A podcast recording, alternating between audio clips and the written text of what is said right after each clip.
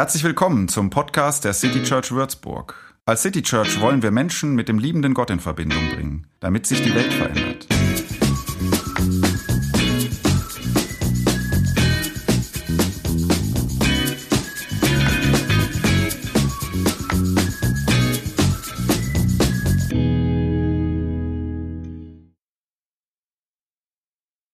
Es war ein Renault 18. Also das war schon in den 80ern ein potthässliches Auto, unser Auto. Und ich bin vielleicht zwölf und sitze auf dem Rücksitz. Und wir sind äh, unterwegs ähm, aus dem Urlaub nach Hause. Und wie, ähm, wie immer fahren wir aus der Schweiz nach Hause, weil dort machten wir meistens Urlaub. Das hier ist das Rheintal. Wir sind aus dem Rhein, im Rheintal fahren wir sozusagen gen Norden. Und ähm, wahrscheinlich, weil wir das meistens tun, haben wir vor, vorher noch die Oma besucht. Und ähm, ich schaue aus dem Fenster und ich sehe den Alpstein. Das sind so die letzten Berge, wenn du aus, ähm, aus dem Süden nach Norden äh, fährst und das geht dann hier so über in Hügel. Und dann kommt hier unten der Bodensee und dann Deutschland. Und ich sitze auf der Rücksitzbank und schaue da hoch und ich weine. Äh, leise und unbemerkt natürlich, weil meine jüngeren Brüder sitzen direkt neben mir. Ich weine, weil wir die Alpen verlassen. Und mir scheint das so schlimm zu sein, das zu tun.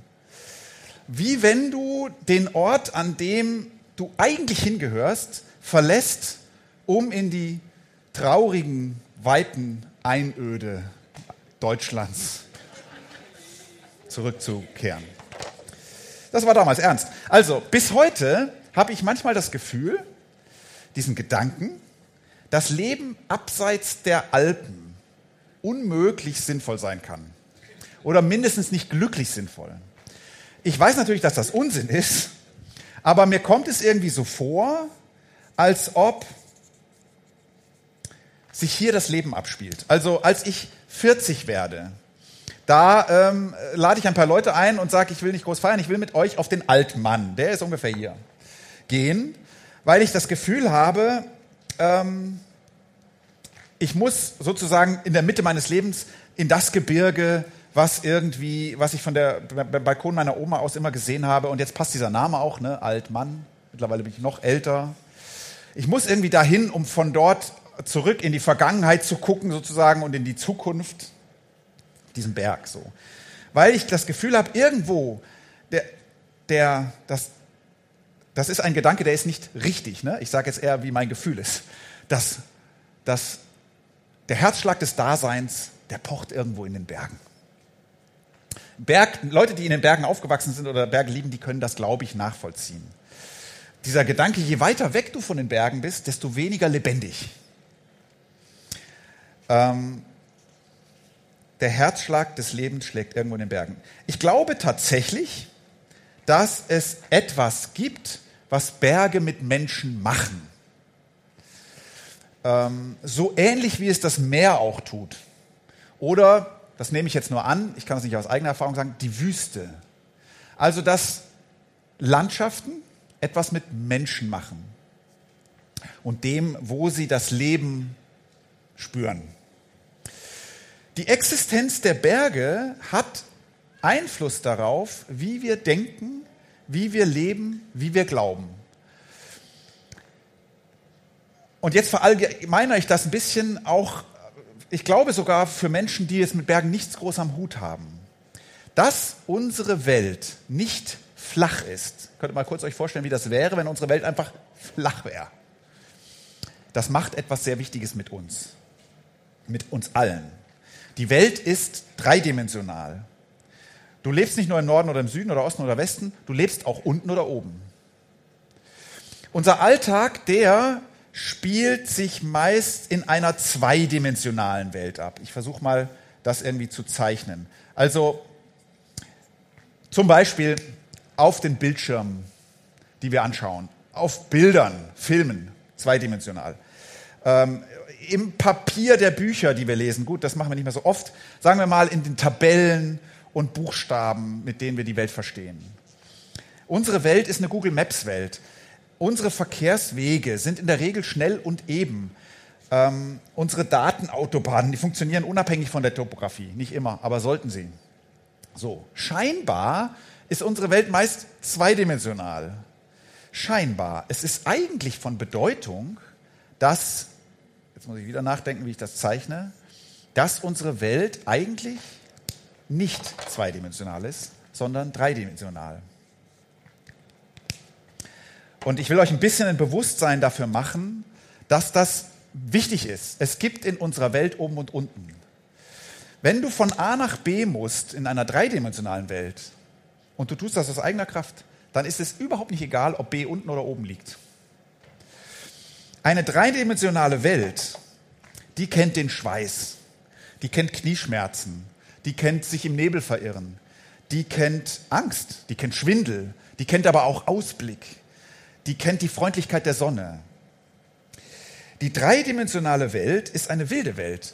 Ich habe irgendwo gelesen, die dreidimensionale Welt der Berge, aber du kannst das jetzt immer, wenn ich Berge sage, auch so ein bisschen übertragen auf die Dreidimensionalitäten, in denen du dich bewegst. Ich habe irgendwo gelesen, die dreidimensionale Welt ist eine Welt mit Widerstand. Ähm, die hält dir was entgegen. Wenn es steil wird, dann hält dir die Welt was entgegen. Lässt dich nicht so leicht da hoch oder auch manchmal nicht so leicht darunter. Du musst einen Weg bewältigen, anders als bei Google Maps. Du kommst gar nicht so leicht überall hin.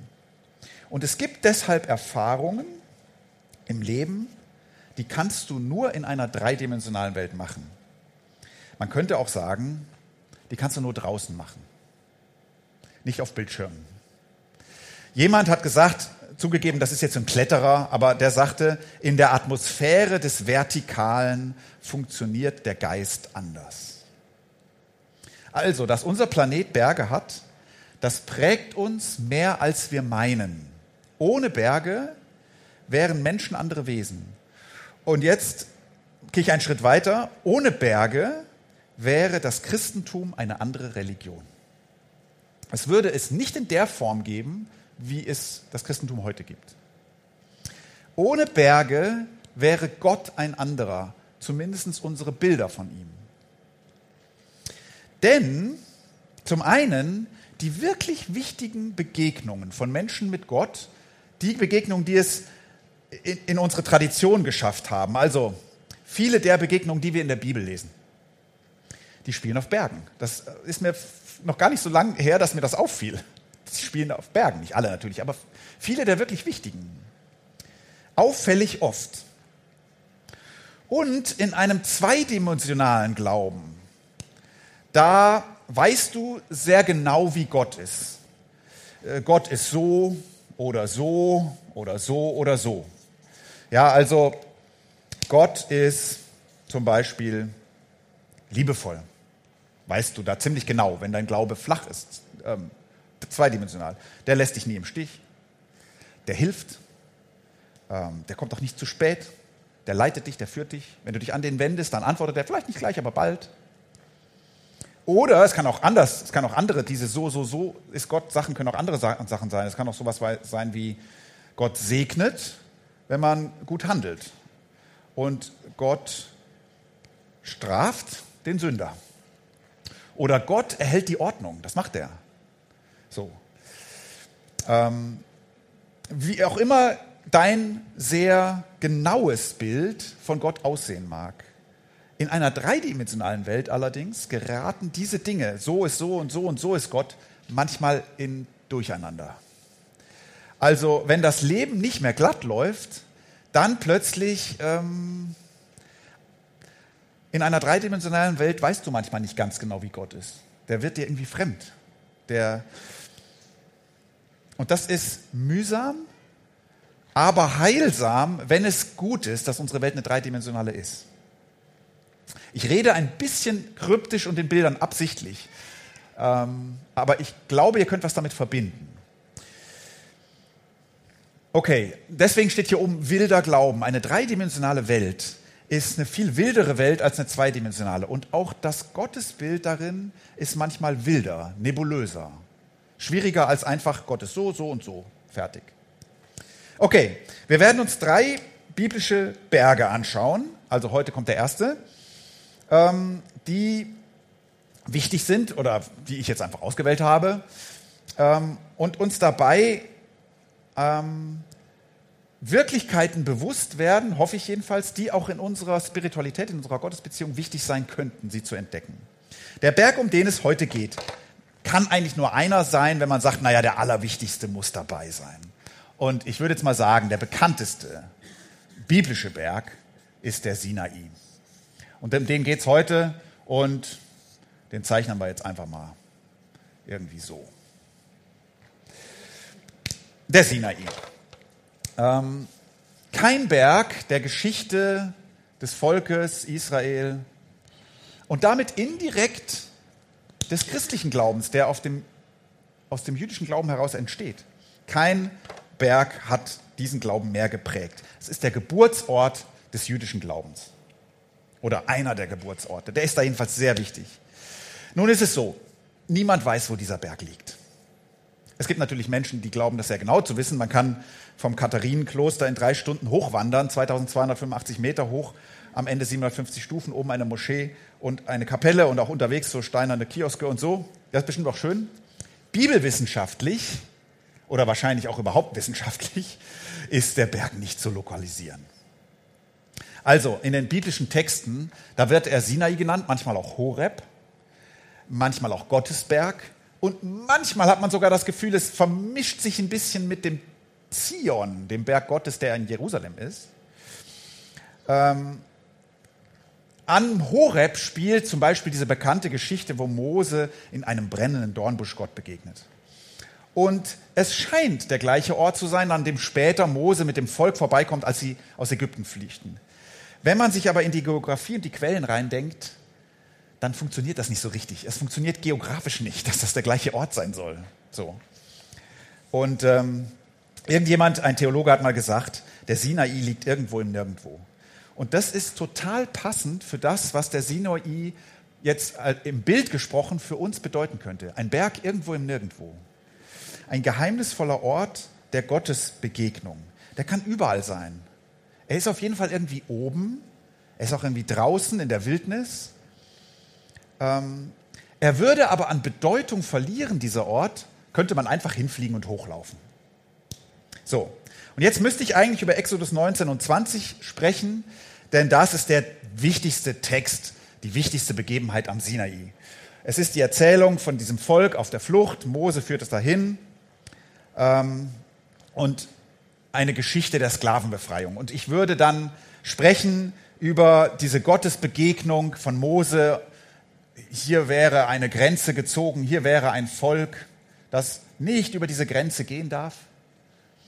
Nur einer ist hier oben, Mose, und es ist irgendwie wolkig und Wetter umstürmt und tosend und ähm, er empfängt die zehn Gebote da oben und ähm, diese zehn Gebote fangen an mit den Worten, ich bin der, Gott, der Herr dein Gott, der dich aus, Israel, äh, aus Ägyptenland geführt hat. Und dann würde ich darüber predigen, dass, dass wir manchmal so seltsame Erfahrungen machen, dass Gott irgendwie sich uns zeigt, aber dabei irgendwie nebulös bleibt.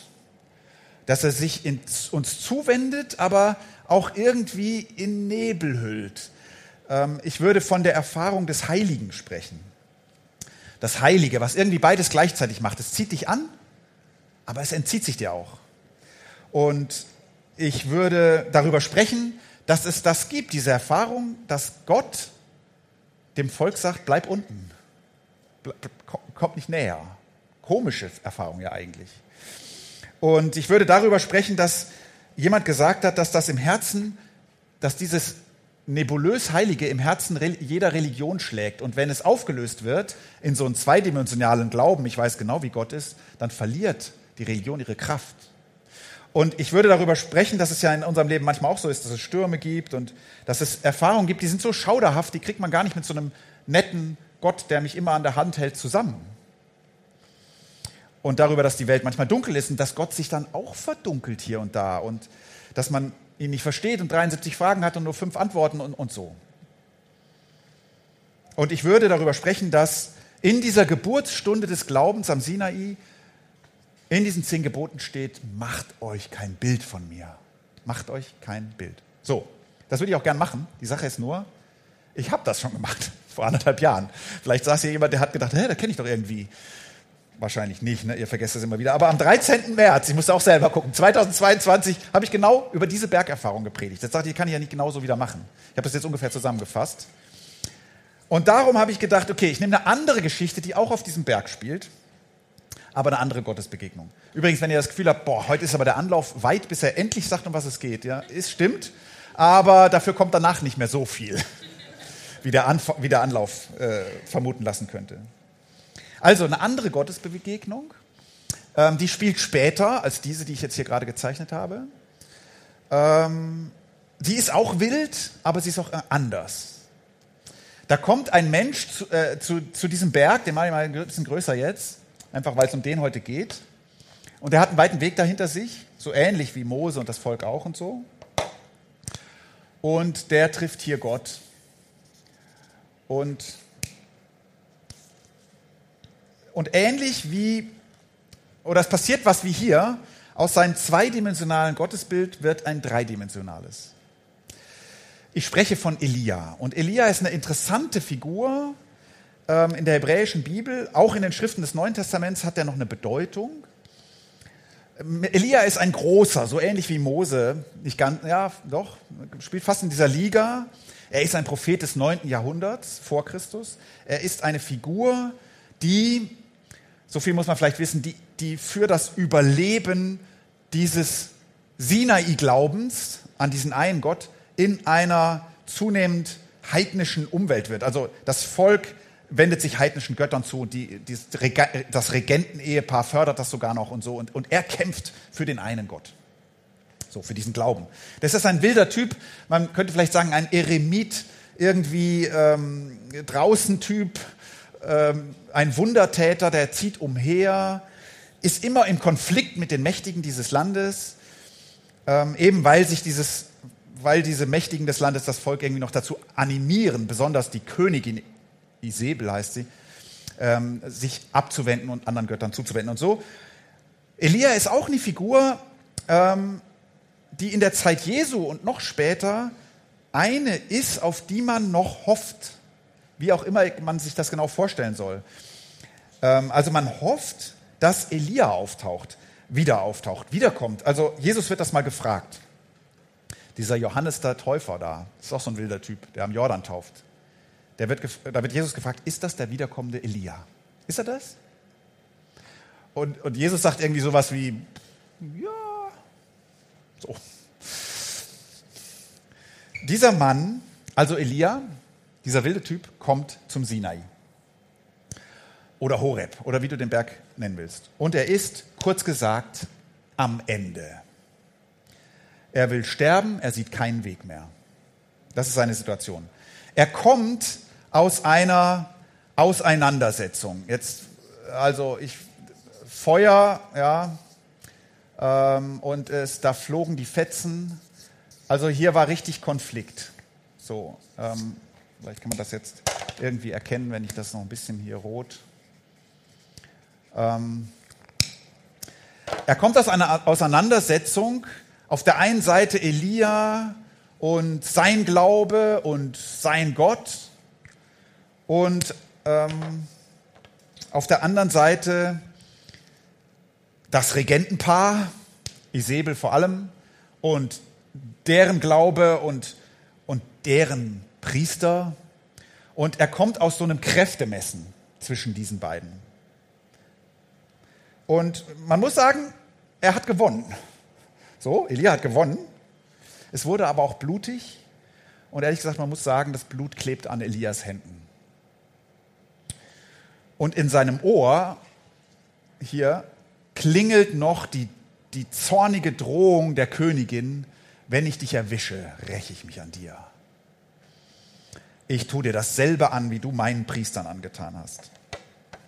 So, und dann bricht Elia, obwohl er hier gewinnt und so, emotional zusammen. Und körperlich auch. Er rennt davon, er rennt in die Wüste, er klappt zusammen, er will nicht mehr leben. Irgendwie kommt da alles zusammen. Das ist jetzt Interpretation, ne? Erschöpfung aus dieser Auseinandersetzung oder was? Oder, oder auch vielleicht auch die blanke Angst oder vielleicht Schuldbewusstsein? Bin ich wirklich sicher? Ich hoffe es fast.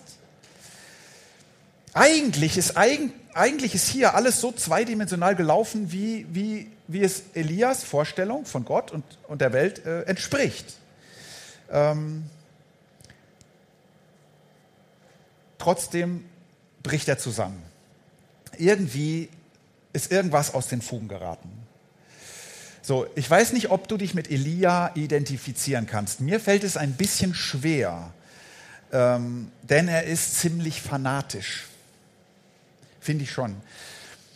Er kämpft für die Wahrheit, er kämpft für Gerechtigkeit. Ja, er kämpft auch für die kleinen Leute gegenüber den Mächtigen. Er kämpft für Ideale, für Glauben, für Gott. Er erlebt da drin auch ziemlich viel göttliche Dinge irgendwie. Aber er eskaliert da drin auch. Und irgendwie scheint er sich selbst zu verlieren an dieser Stelle, als er davon rennt. Oder vorher. Auf einmal wird aus diesem Idealisten hier ein verzweifelter Mann.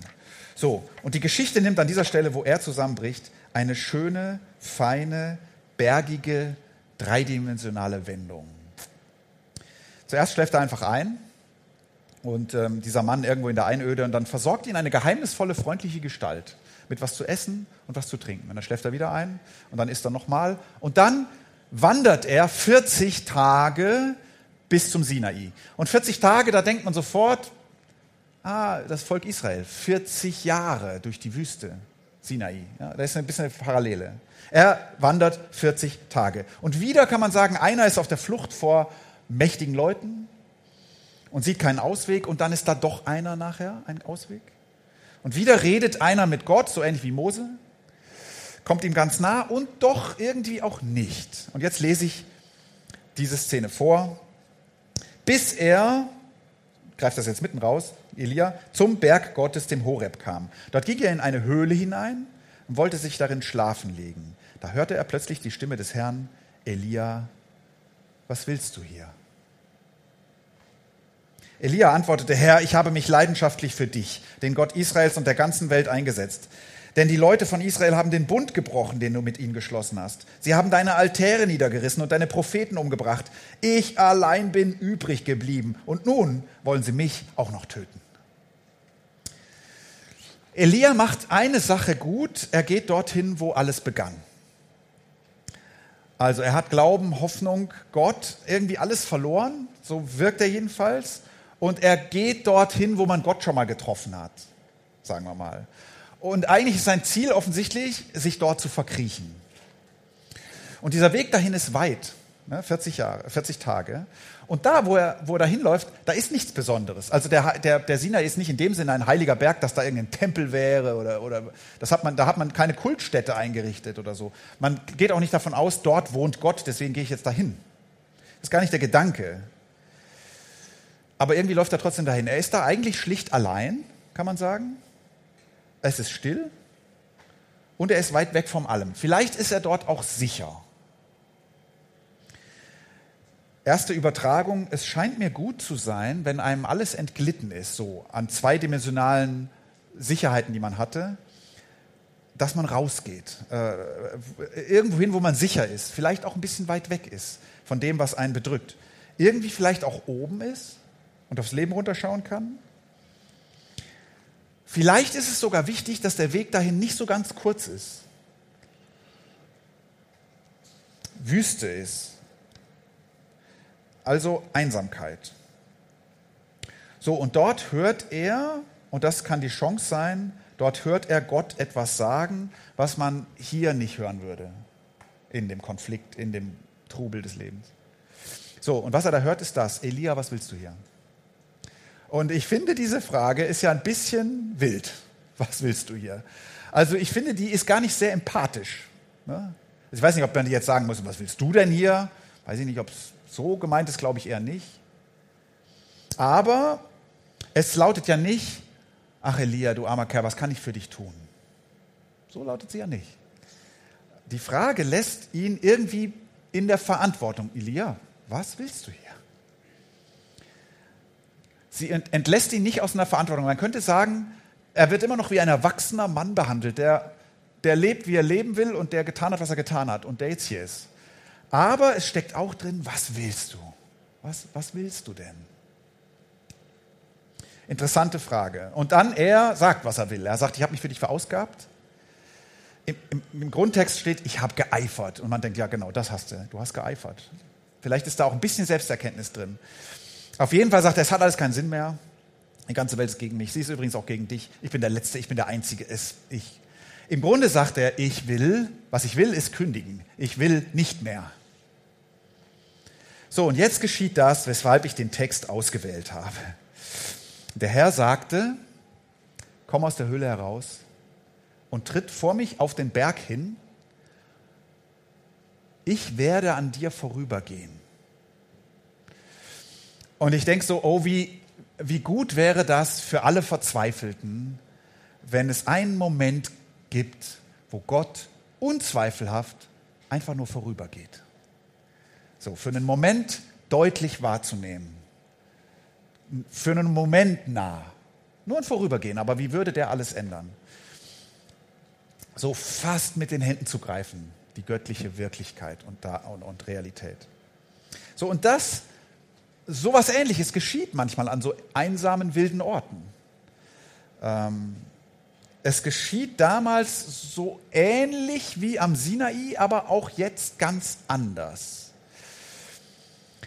Irgendwie rätselhaft. Da passiert nämlich Folgendes.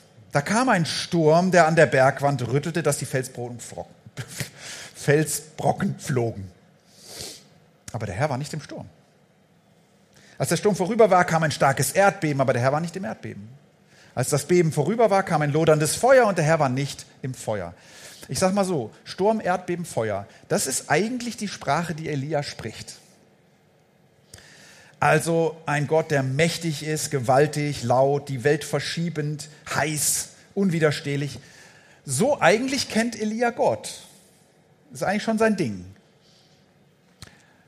Nur so kriegt man ihn nicht mehr in diesem Text hier.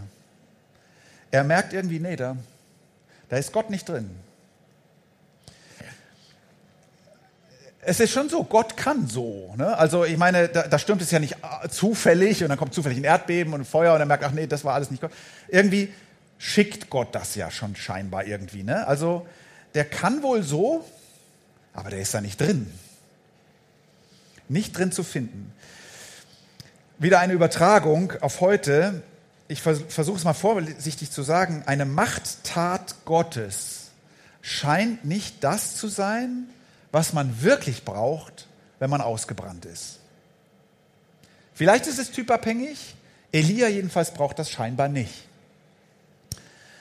Als das Feuer vorüber war, kam, und jetzt kommt das, was, Gott, was, was Elia braucht, kam ein ganz leiser Hauch. Ich weiß nicht, wie ich das zeichnen soll. Ein ganz leiser Hauch. Ich mache mal so eine Sprechblase, weil eigentlich steht da auch das Wörtchen Stimme. Als das Feuer vorüber war, kam ein ganz leiser Hauch. Da verhüllte Elia sein Gesicht mit dem Mantel, trat vor und stellte sich in den Eingang der Höhle. Eine Stimme fragte ihn, Elia, was willst du hier? Also man merkt, er ist bisher noch gar nicht, noch nicht mal aus seiner Höhle gekommen mit dem Donner und so. Da ist er drin geblieben. Jetzt kommt er raus. Ein ganz leiser Hauch. Und er erkennt irgendwie, das ist der Schöpfer des Himmels. Und ich denke mir, ausgerechnet das kaum Wahrnehmbare, darin erkennt er jetzt Gott. Also, ich habe mich ein bisschen gefragt, was begegnet ihm denn da eigentlich? Ihr werdet schon ahnen, was weiß denn ich? Aber man kann die verschiedenen Übersetzungen mal angucken, wie diese Worte da übersetzt werden in verschiedenen Bibelübersetzungen. Also das, was ihm da begegnet. Eine Übersetzung sagt, das Flüstern eines sanften Windhauches. Manche übersetzen den Ton eines leisen Wehens. Und bei solchen ähm, Sachen ist manchmal interessant zu gucken, was Martin Buber, ein, ein ähm, jüdischer Übersetzer, was der geschrieben hat, der, der spielt manchmal ganz schön mit Worten. Der sagt, die Stimme verschwebenden Schweigens. Heißt auch gar nichts, ne? aber irgendwie doch auch was die Stimme verschwebenden Schweigens. ich glaube, ich habe bisher ein, erst ein einziges Mal in meinem Leben äh, tatsächlich erlebt, wie es ist, wenn absolute Stille ist. Das war tatsächlich in den Bergen auf einem Gletscher. Äh, wir hielten an und plötzlich sagt jemand, Psst. Und als wir dann alle ruhig waren und keiner mehr mit dem Schnee knirschte und so, hatte man das Gefühl, tatsächlich, jetzt hört man nichts. Kein Vogel, auch kein Wind, so. machtvolles Schweigen. Denn irgendwie ist das ja nicht nur nichts, das ist nicht leer, das ist irgendwie auch was Machtvolles, dieses ganz Stille. Und hier scheint man in diesem leisen, in dieser absoluten Stille eine Stimme wie ein leises Wehen zu hören. Und Elia merkt, das ist er. So, ich finde, das ist ziemlich wenig. Also, das ist wenig. Und das ist Gott. An anderer Stelle ähm, muss man ja auch schon auch sagen, da treffen Menschen Gott ja im Blitz und Donner. Hier Mose, ne, da ist es, da donnert es und blitzt es und das ist irgendwie, da drin findet er Gott. So ähm, und Feuer und überhaupt, das spielt oft eine große Rolle. Elia selbst ja hat das so erlebt, aber das hilft ihm jetzt nicht. Es ist erst die Stimme verschwebenden Schweigens, die in Elia und die, die, der, die Geschichte erzählt überhaupt nicht, warum und wie wieder neue Kraft gibt. Also ich erzähle die Geschichte noch kurz zu Ende. Er wird gefragt, was willst du hier? Er sagt nochmal dasselbe wie vorher, ich habe mich für dich eingesetzt. Und dann sagt Gott, okay, mach jetzt das und das. Und irgendwie geht er dann wieder los und lebt sein Leben weiter. So. Ähm ich möchte noch einen Moment jetzt für uns bei, dieser, bei diesem verschwebenden Schweigen bleiben, bei dieser Gottesbegegnung und überlegen, was könnte das jetzt für unsere Art und Weise bedeuten, Gott zu suchen, zu finden. Für unser Gottesbild. Wenn du Gott nicht oder nicht mehr da findest, wo du ihn eigentlich gefunden hast oder vermutest, wenn er da nicht mehr zu hören ist, nicht mehr anzutreffen. Du bist zwar noch Kilometer so weitergerannt, sagen wir mal, aber irgendwann hältst du an und merkst, ich, ich, den habe ich irgendwie, ich, ich habe den irgendwie verloren. Das Lebendige des Lebens habe ich auch irgendwie verloren. Ich, ich kann nicht mehr und ich kann auch irgendwie nicht mehr glauben und sehe keinen Sinn mehr. Es mag noch donnern irgendwie, aber da ist Gott nicht mehr drin. Dann könnte jetzt diese Geschichte vielleicht sagen, okay, wenn das so ist, dann hör mal auf die dir eigentlich wesensfremden Töne. Elia ist ein wilder Typ. Hier kommt ein leises Säuseln. Hör mal auf die dir wesensfremden Töne. Auf, oder auf die aus deiner Sicht eigentlich Gott wesensfremden Töne, Stimme, Klänge. Also such vielleicht mal an dir ungewohnten Orten, in dir fremden Traditionen, auf die in deinem Leben leise verschwebende Stimme. Ich weiß nicht, was das jetzt sein könnte bei dir. Das musst du selber überlegen. Aber müsstest du vielleicht auf einer anderen Frequenz mal hören? So, und ich glaube, wenn man diesen, dieser Geschichte folgt, dann sind das vielleicht nicht die, die Klänge, die, die Dinge, die, die dir alles erklären. Nicht die Stimme, die dir alles erklärt. Die ist es vielleicht nicht. Ähm, die genau weiß, was du jetzt tun musst. Die Stimmen, die dir sagen, ja, jetzt bist du in der Krise, das liegt daran, mach das, tu das. Das ist vielleicht nicht die Stimme. Wo du an der Hand genommen wirst und so, jetzt zeige ich dir mal. Weil Gott hier sagt, was willst du denn? Also er lässt ihn, er behandelt ihn wie einen erwachsenen Menschen, dem man nicht alles erklärt der schon was weiß, der was will, aber der jetzt irgendwie mal anders hören muss und auch kann. Vielleicht umweht dich eine leise, gesunde, heilsame Stimme, die du hören könntest, wenn du mal anders hinhörst, woanders suchst. Zweiter Gedanke, man könnte ja jetzt sagen, ah, das ist alles sehr, sehr, sehr nebulös. Also was kann man da alles hören? Also so eine Stimme verschwebenden Schweigens. So ist Gott ja eigentlich kaum wiedererkennbar. Also pff. Gott ist auch seltsam windig dann irgendwie. Ne? Höre ich den in so windigen Stimmen dann und drehe irgendwie ab, wenn ich nicht aufpasse. Oder ich denke, diese Stimme, dieses leise, verschwebende Schweigen, doch, doch, das hat sich schon erkennbar wiedergemeldet. 900 Jahre später, da schauen Leute ein kleines Baby an und sie haben das Gefühl, Darin begegnen wir Gott. Ich weiß, ein kleines Baby kann ziemlich laut schreien, aber eigentlich doch ein sehr leises Menschlein Eine sehr leise Kraft in dieser Welt, ein Baby. Und Menschen denken, das ist Gott. Äh, die hören, 30 Jahre später hören sie einem Geschichtenerzähler zu und haben das Gefühl, in diesen Geschichten, das ist Gott. Oder sie erleben die Zuwendung dieses Menschen und in ihrem eigenen Leben passieren wunderhafte Dinge plötzlich, obwohl ihnen nur ein Mensch begegnet. Oder Menschen sehen diesen Menschen dann sterben. Also man könnte sagen, diese leise Stimme Gottes, die wird jetzt noch vollständig zum Schweigen gebracht. Die verschwebt jetzt wirklich völlig zu einer Totenstille. Und nur ein paar Frauen halten überhaupt aus, da zu bleiben und nicht wegzulaufen und das auszuhalten. Aber auch die, niemand kann in dieser völligen Machtlosigkeit der Stimme, in diesem Nichts noch Gott erkennen und Gottes Stimme hören irgendwie, Gottes Flüstern hören.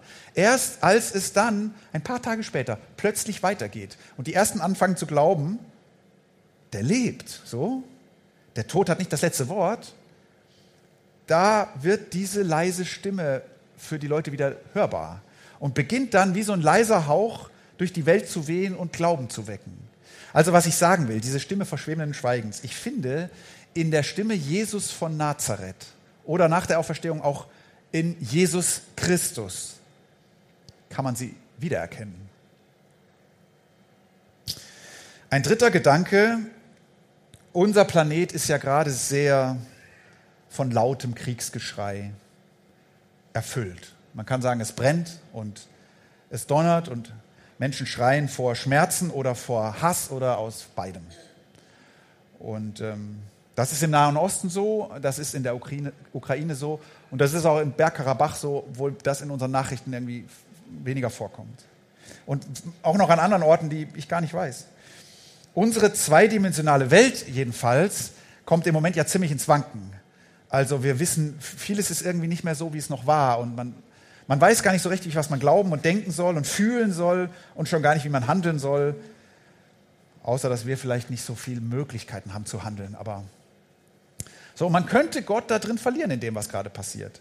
Wo ist denn der eigentlich? Wenn er nicht im Sturm ist, ähm, der an Bergwänden rüttelt. Und manchmal würde man sich das schon wünschen, dass jetzt mal irgendwie einfach mal irgendwie so klärend, so nicht in einem Beben ist, dass, dass die Mächtigen mal zum Wackeln bringt, die, die das anstellen.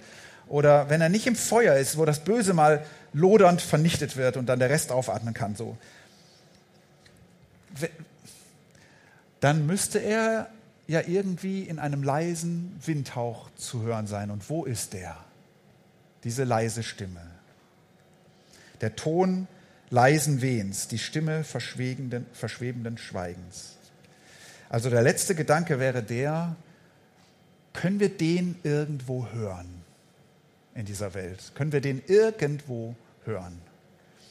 Und wenn wir ihn hören, dann treten wir hervor, dann verhüllen wir unser Gesicht, weil Gott da ist und dann geben wir nicht auf. Ich ende mit dieser Frage. Kannst du den irgendwo hören? Und ich spreche jetzt ein Gebet, das ähm, versucht irgendwie diese Welt und das, was in dieser Welt ist, einzuschließen und zu hoffen, dass Gott sich zeigt und Gott irgendwie, dass seine leise, verschwebende Stimme in dieser Welt hörbar ist und wird und wir sie wahrnehmen und sie tatsächlich Menschen verändert.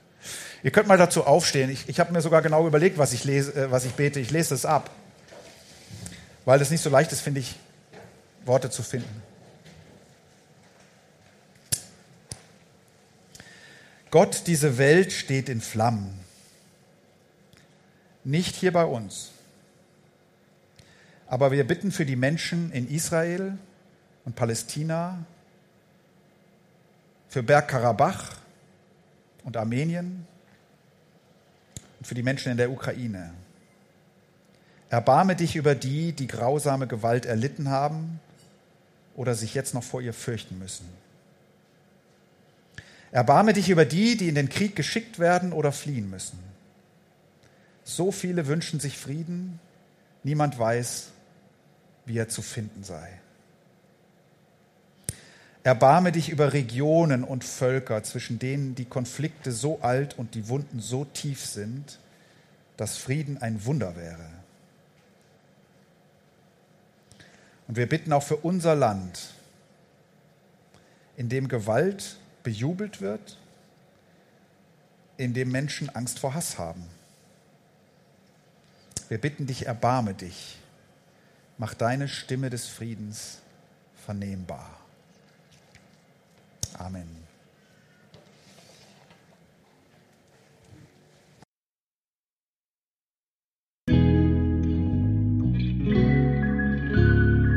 Mehr Infos zu dem, wer wir sind und was wir machen, kannst du unter citychurch.de nachlesen. Wenn du uns unterstützen willst, und wir brauchen Unterstützung, findest du Informationen dazu in den Show Notes oder unter citychurch.de-spenden. Vielen Dank und bis zum nächsten Mal.